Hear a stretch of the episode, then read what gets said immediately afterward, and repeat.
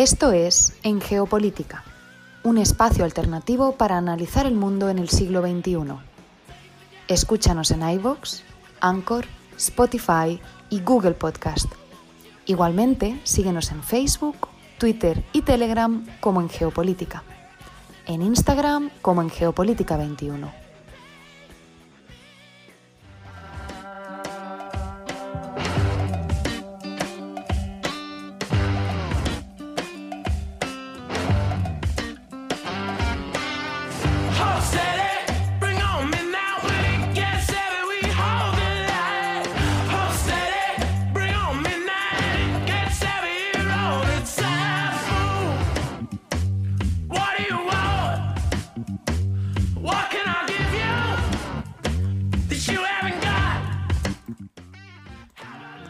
Y con Hold Steady del grupo The Glorious Sons abrimos el programa del día de hoy, miércoles 4 de agosto de 2021. Iniciamos esta transmisión desde la ciudad de Bogotá. Los acompaña Fernando Galindo y les agradezco a todas las personas que nos sintonizan en América Latina, el Caribe y España a través de la plataforma radiolibre.cc. Igualmente, saludamos a quienes nos escuchan como podcast en estas y otras geografías en iBox, Anchor, Spotify, TuneIn, Apple Podcast y Google Podcast. Esto es En Geopolítica, un espacio alternativo para analizar el mundo en el siglo XXI. Bienvenidos.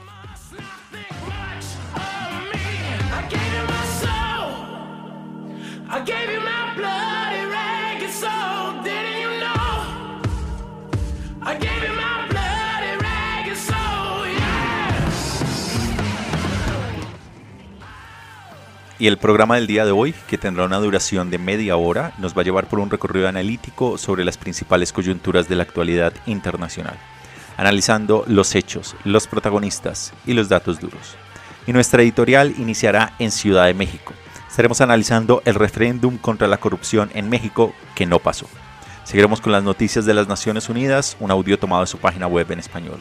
Continuaremos con la sección Lo que estamos viendo que nos llevarán a China, Brasil y Nigeria.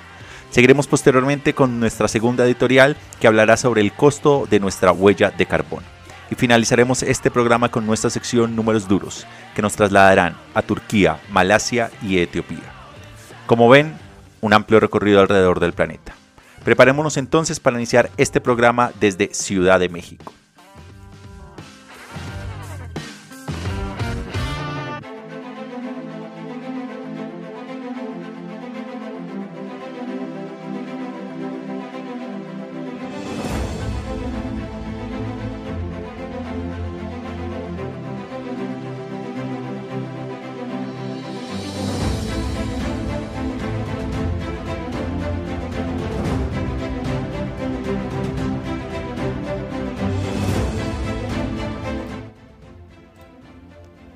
El referéndum contra la corrupción en México no pasa. El domingo pasado, casi el 98% de los mexicanos que votaron en un referéndum nacional sobre el tema dijeron en pocas palabras que sí, que se enjuicien a los últimos cinco presidentes por corrupción. El problema es que la participación fue de un limitado 7% del padrón electoral, lo que significa que el plebiscito quedó muy por debajo del umbral del 40% de participación requerido para que su resultado fuese vinculante. La consulta fue respaldada por el presidente Andrés Manuel López Obrador, como parte de su promesa de erradicar la corrupción y devolver el poder del gobierno a la gente del común. Desde entonces ha celebrado una serie de referéndums no vinculantes sobre sus políticas y ha planteado incluso un voto de destitución de su propia presidencia a finales de este año. Sin embargo, la baja votación deja abiertas algunas cuestiones sobre la viabilidad del estilo político de AMLO y el futuro de su partido gobernante Morena una vez que hayan dejado el cargo. Quienes se oponen al referéndum decían que no tenía sentido. No cabe duda que juzgar a los expresidentes por corrupción sería un gran paso para México, que actualmente ocupa el puesto 124 de 179 países en cuanto a percepción de corrupción según Transparencia Internacional.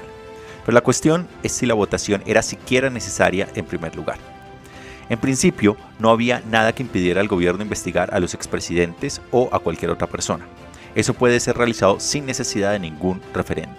Pero ganar un respaldo político sólido a través de una votación masiva hubiera contribuido a una estrategia para que el margen de acción fuese muchísimo más alto por parte del gobierno. Al final de cuentas, hacerlo significa abrir una olla muy sucia de la cual pocos dirigentes políticos mexicanos se salvarían, y de esta manera se hubiese blindado mucho cualquier acción de investigación. Para sus partidarios, por otro lado, el objetivo del referéndum era dar a AMLO un mandato claro para ir tras los expresidentes, incluido a sus antecesores, pero la votación fue realmente minúscula. Incluso el propio AMLO no votó, diciendo que está a favor del perdón más que sobre el castigo. Además, someter toda votación es parte de la imagen de AMLO como hombre del pueblo que quiere que los mexicanos decidan directamente sobre los asuntos de importancia nacional en lugar de hacerlo a través de sus representantes elegidos. Los miembros de su base, acudan o no a la consulta, agradecen que se les consulte porque hace tiempo que se sienten desatendidos por los políticos tradicionales mexicanos. Sin embargo, el agotamiento de que este plebiscito no haya pasado puede ser un síntoma de cierto agotamiento del carisma de AMLO.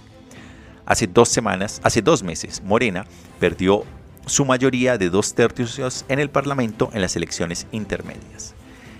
Todo esto pone en peligro los planes de Andrés Manuel López Obrador para llevar a cabo lo que él llama la cuarta transformación de México, porque tendría que conseguir que uno de sus sucesores llegue a ser elegido en el año 2024 tras las limitaciones que tendría él para tener la reelección en México.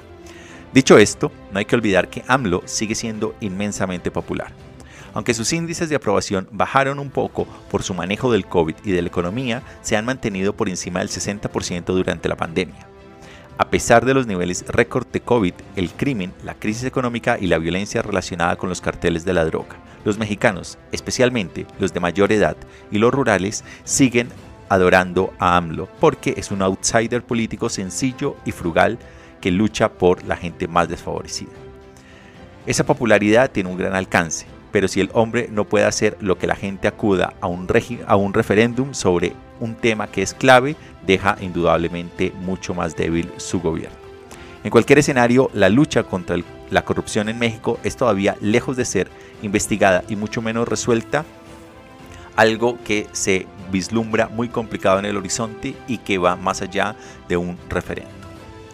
De esta manera entonces damos inicio al programa del día de hoy. Vamos a seguir directamente con las noticias de las Naciones Unidas, el audio en español que hemos descargado para esta ocasión.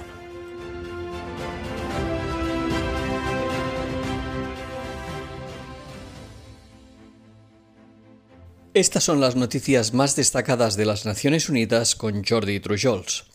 En la víspera del primer aniversario de la explosión ocurrida en el puerto de Beirut, que ocasionó más de 200 muertos y 6.500 heridos, un nuevo estudio de UNICEF muestra que las necesidades de los niños y las familias afectadas siguen siendo graves y se han agravado por el colapso de la economía, la inestabilidad política y la pandemia del COVID-19.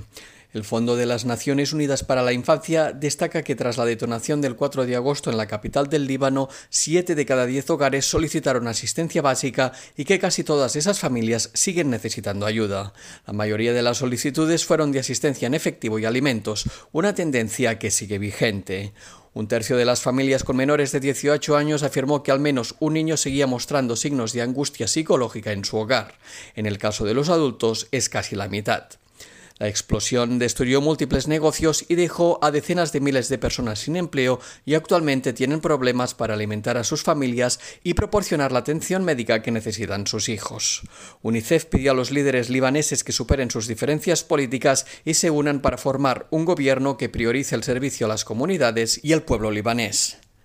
Siguiendo con otra trágica conmemoración, el secretario general de la ONU recordó hoy el séptimo aniversario de los ataques del grupo ISIS contra los yazidíes y otras comunidades en el norte de Irak. Antonio Guterres indicó que miles de yazidíes fueron sometidos a una violencia inimaginable a causa de su identidad, y hasta hoy muchos permanecen en campos de desplazados o siguen desaparecidos. Estos atroces actos cometidos por el ISIS pueden constituir crímenes de guerra, crímenes contra la humanidad y genocidio. Es esencial que sus autores rindan cuentas totalmente, recordó el secretario general. Y continuamos con Irak, ya que un informe de la Misión de Asistencia de las Naciones Unidas para ese país y la Oficina de Derechos Humanos de la ONU indica que la práctica de la tortura continúa en todo el país, aunque el marco jurídico la penaliza explícitamente y establece salvaguardias procesales para prevenirla. La alta comisionada de la ONU para los Derechos Humanos reconoció algunos avances de las autoridades iraquíes en la prevención de ese flagelo, pero destacó la necesidad de aplicar de forma efectiva las disposiciones escritas en la ley en todos y cada uno de los centros de detención. Si no es así, seguirán siendo papel mojado, destacó. El informe describe cómo los interrogatorios conducidos por las fuerzas de seguridad suelen encaminarse a obtener confesiones y los efectuados por los jueces de instrucción a menudo se centran en confirmar las declaraciones prestadas a las fuerzas de seguridad sin examinar si se obtuvieron o no bajo coacción. El informe recomienda la adopción de una ley integral contra la tortura y un plan de acción nacional que deben estar en plena consonancia con la legislación internacional sobre derechos humanos. Desde diciembre de 2017, los ataques contra instalaciones sanitarias han ocasionado la muerte de más de 700 trabajadores sanitarios y pacientes y más de 2.000 heridos, según destaca un análisis trienal de la Organización Mundial de la Salud publicado este martes. El estudio registró los ataques a trabajadores sanitarios, pacientes, suministros, ambulancias e instalaciones en 17 países afectados por situaciones de emergencia. Entre ellos están Etiopía, Yemen, Siria, Mozambique, Nigeria, los territorios palestinos ocupados, Myanmar y la República Centroafricana, entre otros. En declaraciones a los medios de comunicación en Ginebra, el director de intervenciones en emergencias sanitarias de la OMS, Altaf Musani, mostró su preocupación por la destrucción o el cierre de cientos de instalaciones sanitarias, el alto número de muertes entre el personal sanitario y la falta de atención sanitaria que no pudieron recibir millones de personas. El informe advierte que el impacto de los ataques va mucho más allá de las amenazas a los profesionales de la salud. Su impacto repercute en la salud mental de los trabajadores sanitarios y en su disposición a presentarse a trabajar, en la voluntad de las comunidades a buscar atención sanitaria y también reduce drásticamente los recursos para responder a las crisis sanitarias. El efecto dominó de un solo incidente es enorme y tiene consecuencias a largo plazo para el sistema sanitario en su conjunto. Musani hizo un llamamiento a todas las partes en conflicto a garantizar espacios de trabajo seguros para la prestación de servicios sanitarios. Y hasta aquí las noticias más destacadas de las Naciones Unidas.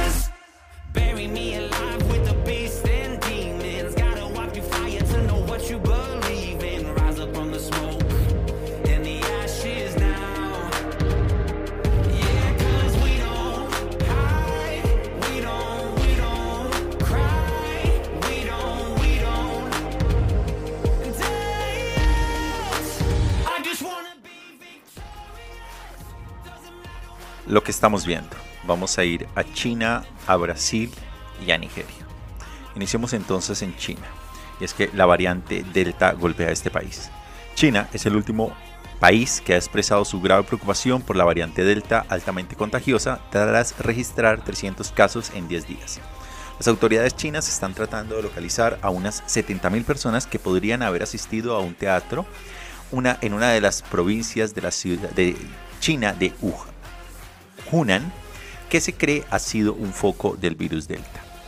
Para empeorar las cosas, la ajetrada temporada de viajes nacionales en China ha hecho que millones de personas se desplacen para visitar a sus amigos y familiares justo cuando los contagios de la variante Delta se han disparado en más de una docena de provincias. Las autoridades han impuesto nuevas restricciones a los viajes en muchos lugares, incluida la provincia central de Hunan, donde se ha ordenado a más de 1,2 millones de personas que permanezcan en sus casas durante tres días mientras las autoridades ponen en marcha un plan de pruebas masivas. El brote también ha llegado a Pekín, donde las autoridades han limitado la entrada de la capital a la capital únicamente a los viajeros esenciales. De hecho, el brote ha suscitado nuevas preocupaciones sobre la protección de las vacunas contra la variante Delta, ya que China de momento no ha proporcionado resultados de la eficacia de algunas de sus vacunas frente a esta variante. Y desde China nos vamos a Brasil. Y es que de cara a lo que parece una lucha cada vez más dura por la reelección en el año 2022, el provocador presidente derechista de Brasil, Jair Bolsonaro, ha estado poniendo en duda la integridad del propio voto. Recientemente ha alegado sin pruebas que hubo fraude en la primera vuelta de las elecciones del año 2018 que ganó en la segunda vuelta. Ahora, cuando Bolsonaro está por detrás de su más probable competidor para el año 2022, el popular expresidente de izquierda Luis Ignacio Lula da Silva, por dos dígitos en las encuestas, ha sugerido que los sistemas de votación electrónica de Brasil son vulnerables. El domingo, algunos miles de sus partidarios salieron a las calles para apoyar su demanda de que cada voto emitido electrónicamente en el 2022 venga con un recibo de papel para facilitar el recuento. Para ser claros, no hay ninguna evidencia de que la manipulación de votos de este tipo sea un problema real en Brasil. A los observadores les preocupa que Bolsonaro, que ha manejado mal la pandemia y se enfrenta a posibles acusaciones de corrupción que podrían abrir el camino a la destitución, esté sentado, sentando una base ficticia para disputar las elecciones que podría perder. Una estrategia que cada vez se hace más común por parte de la derecha en muchos países del planeta. Y desde Brasil nos vamos entonces a Nigeria. Y es que el gobierno nigeriano ha intentado reprimir el comercio de criptomonedas durante el último año, pero las cifras recientes muestran que la estrategia está siendo contraproducente. Los nigerianos negociaron un 50% más en los primeros cinco meses de 2021 que durante el mismo periodo en el año pasado, según una plataforma de criptografía con sede en Helsinki. Muchos factores, incluyendo una economía estancada, la corrupción y una caída relacionada con la pandemia en las remesas, y el valor de la moneda local ha causado el aumento del comercio de criptomonedas en Nigeria, donde el 62% de la población es menor de 25 años. Para tratar de reducir los incentivos de los nigerianos a la hora de comerciar con monedas no reguladas, el gobierno prohibió en febrero las transacciones de criptodivisas a través de bancos con licencia, una medida que fue ampliamente ignorada. El gobierno, por su parte, dice que, esta medida pretende proteger a los usuarios de una industria volátil y no regulada. De hecho, los últimos acontecimientos demuestran que cualquier banco central debe tener cuidado al intentar regular las criptomonedas que se están convirtiendo rápidamente en un gran enigma para las autoridades monetarias de todo el planeta. El Banco Central de Nigeria anunció recientemente que en octubre pondría a prueba el lanzamiento de su propia moneda digital como alternativa, pero ninguna de estas medidas parece haber cambiado el comportamiento de los nigerianos de momento.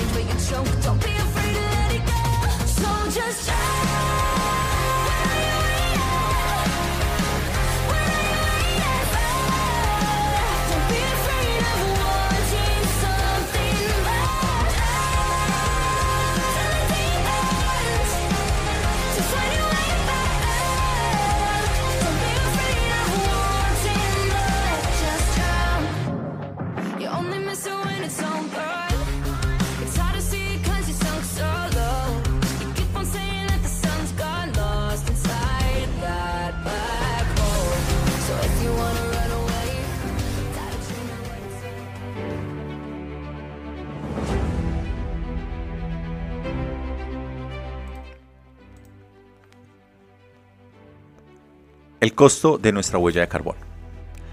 Las temperaturas récord de este verano que provocaron cientos de muertes en el noreste del Pacífico y Canadá hicieron dolorosamente evidente que el cambio climático no es una amenaza lejana. Así que se podría pensar que el coste social del carbono, una medida común entre los científicos y los responsables políticos de cuánto daño económico resulta de la emisión de una tonelada de dióxido de carbono, también incluiría una estimación decente del número de muertos relacionados con el clima por tonelada. Pero debido a la falta de datos fiables no se hizo. Las muertes apenas entraban en un cálculo. Sin embargo, el investigador Danny Bresler, candidato a doctor en desarrollo sostenible por la Universidad de Columbia, ha publicado un estudio en la revista Nature Communications que actualiza el coste social del carbono, CSC por sus siglas en inglés, a partir de los hallazgos que han surgido en los últimos, en los últimos años sobre las muertes relacionadas con el aumento de la temperatura y el calor. Lo denomina coste de mortalidad del carbono. Según Bresler, añadir 4.434 toneladas métricas de dióxido de carbono a la atmósfera provocaría una muerte relacionada con el calor en este ciclo. Esto equivale a las emisiones de toda la vida de 3,5 estadounidenses, lo que significa que 3,5 estadounidenses generan suficiente carbono como para matar una persona a lo largo del siglo. Los habitantes de otros países emiten un poco menos. Por ejemplo, se necesitarían las emisiones combinadas de toda la vida de 146,2 nigerianos para matar a una persona. Esto pone de manifiesto una de las injusticias del cambio climático. En términos per cápita, los habitantes de los países más ricos y fríos producen muchas más emisiones que los de los países más pobres y cálidos, que son los que sufren la mayor parte de los daños. Vale la pena señalar que la estimación de Bresler solo tiene en cuenta las muertes relacionadas por calor extremo pero sabemos que hay muchos otros sucesos relacionados con el clima que pueden provocar muertes, como las inundaciones, pérdidas de cosechas, transmisión de enfermedades e incluso guerras. Las decisiones que uno toma como individuo influyen en esta dinámica. Al fin y al cabo, cada vez que se sube en un avión se está añadiendo dióxido de carbono a la atmósfera. Pero podemos tener un impacto mucho mayor si nos centramos en lo que hacen los gobiernos y las empresas. Por ejemplo, según los cálculos de Bresler, si se desconecta una, solar, una sola central eléctrica de carbón durante un año, se salvarían 904 vidas en este ciclo. Ahora que tenemos una idea del coste de la mortalidad de carbono, este cambio podría ser posible de lograr. Poner precio al coste de la mortalidad de carbono. A principios de los años 90, el economista estadounidense William Nordhaus descubrió por primera vez cómo poner precio a los daños a largo plazo causados por una tonelada de dióxido de carbono. Una contribución que, le consideró tan, que se consideró tan valiosa que le permitió ganar un premio Nobel por ello. Su modelo fue bautizado como Economía Clima Integrada Dinámica, o DICE, para subrayar que estamos jugando a los dados con el futuro del planeta. Poder discutir el coste social del carbono en términos de una cantidad precisa de dólares es importante porque permite a los científicos y a los responsables políticos mostrar cuándo los beneficios de evitar el calentamiento global son mayores que los costes. En algún momento resulta más barato cambiar a sistemas sostenibles que hacer frente a todos los incendios forestales, inundaciones, sequías y olas de calor que resultan de los sistemas no sostenibles. Esto se sustenta en gran parte de la política climática estadounidense, incluido el Plan de Energía Limpia, pero siempre sale a la luz nuevos datos, lo que significa que las sucesivas administraciones han tenido que volver a determinar un SCC actualizado a la ciencia más eficiente. Ahí es donde las cosas se complican. La administración Obama fijó el SCC en 50 dólares por tonelada, mientras que la administración Trump lo fijó a un dólar. Se espera que la administración Biden anuncie su determinación a principios de este año. Mientras del próximo año. Mientras tanto, la última versión del modelo DICE o DICE de Nordhaus sitúa el SCC en 37 dólares por tonelada métrica. Pero estas cifras no incorporan los costes de mortalidad de carbono. Bresler descubrió que cuando se incorporan los costes de mortalidad, el coste social del carbono salta a 258 dólares. Esto significa que merece mucho la pena, no solo moralmente, sino también en términos puramente económicos, reducir las emisiones rápidamente. Más concretamente, la principal implicación política del modelo renovado es que deberíamos comprometernos con una descarbonización total para el año 2050. Según Bresler, si nos descarbonizamos por completo en el año 2050, el lugar, en lugar de dejar que las emisiones crezcan de acuerdo con el escenario de emisiones de referencia de Nordhaus, que prevé que nuestras emisiones se establecen cerca, se, se, estabilicen cerca del fin del siglo, podemos reducir el número de muertes relacionadas con el calor previstas para este siglo de 38 millones a 9 millones. En otras palabras, podemos salvar 74 millones de vidas. A modo de comparación, eso es aproximadamente el número de personas que murieron en la Segunda Guerra Mundial. En resumen, comprender el coste de la mortalidad del carbono supone un importante avance en la investigación medioambiental, ya que proporciona a científicos y economistas una nueva herramienta para medir el verdadero coste del cambio climático. El siguiente paso será cuando los responsables políticos lo utilicen realmente para diseñar la estrategia contra el cambio climático.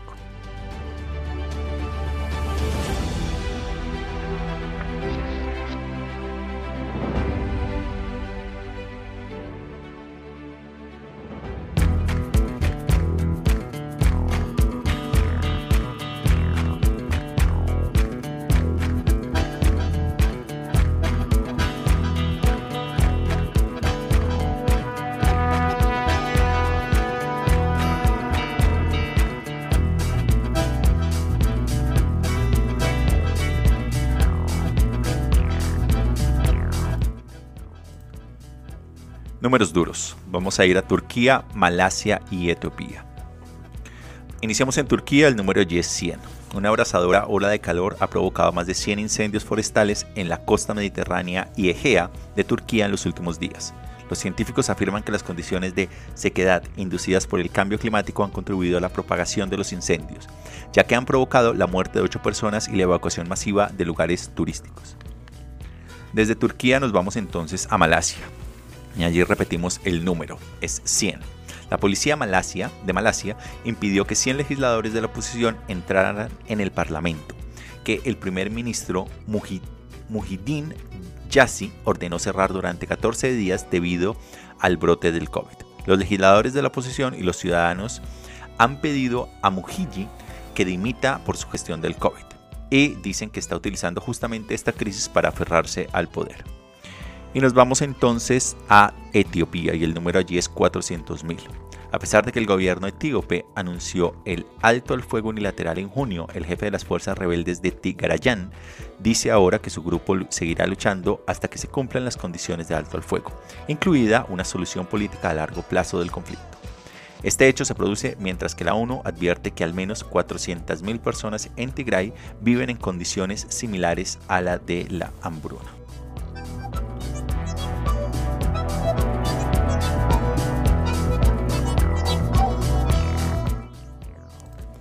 Y de esta manera llegamos al final del programa del día de hoy. Tuvimos un recorrido que inició en Ciudad de México analizando el referéndum contra la corrupción que no pasó el umbral. Seguimos con las noticias de las Naciones Unidas. Continuamos posteriormente con lo que estamos viendo que nos llevaron a China, Brasil y Nigeria. Seguimos con nuestra segunda editorial sobre el costo de nuestra huella de carbón y el cambio climático. Y finalizamos este programa con nuestra sección Números Duros que nos trajo a Turquía, Malasia y Etiopía. Les agradezco a todos ustedes por su sintonía y por escucharnos a modo podcast en diferentes lugares del planeta. Les invitamos a que si no lo están, se suscriban gratis en cualquiera de las plataformas en las que estamos, iBox, Anchor, Spotify, TuneIn, Apple Podcast y Google Podcast, a que nos sigan en Facebook, Twitter, Telegram e Instagram y también a que nos visiten en nuestra página web en geopolítica.com. Igualmente, a que si les gusta el programa y quieren apoyarnos, les invitamos a que dejen sus comentarios y opiniones en cualquiera de las plataformas y a que lo compartan en sus redes sociales para así seguir llegando a más personas. Yo me despido aquí, los acompañó Fernando Galindo desde la ciudad de Bogotá, les deseo un feliz resto de semana y nos encontramos en la siguiente emisión. Hasta la próxima.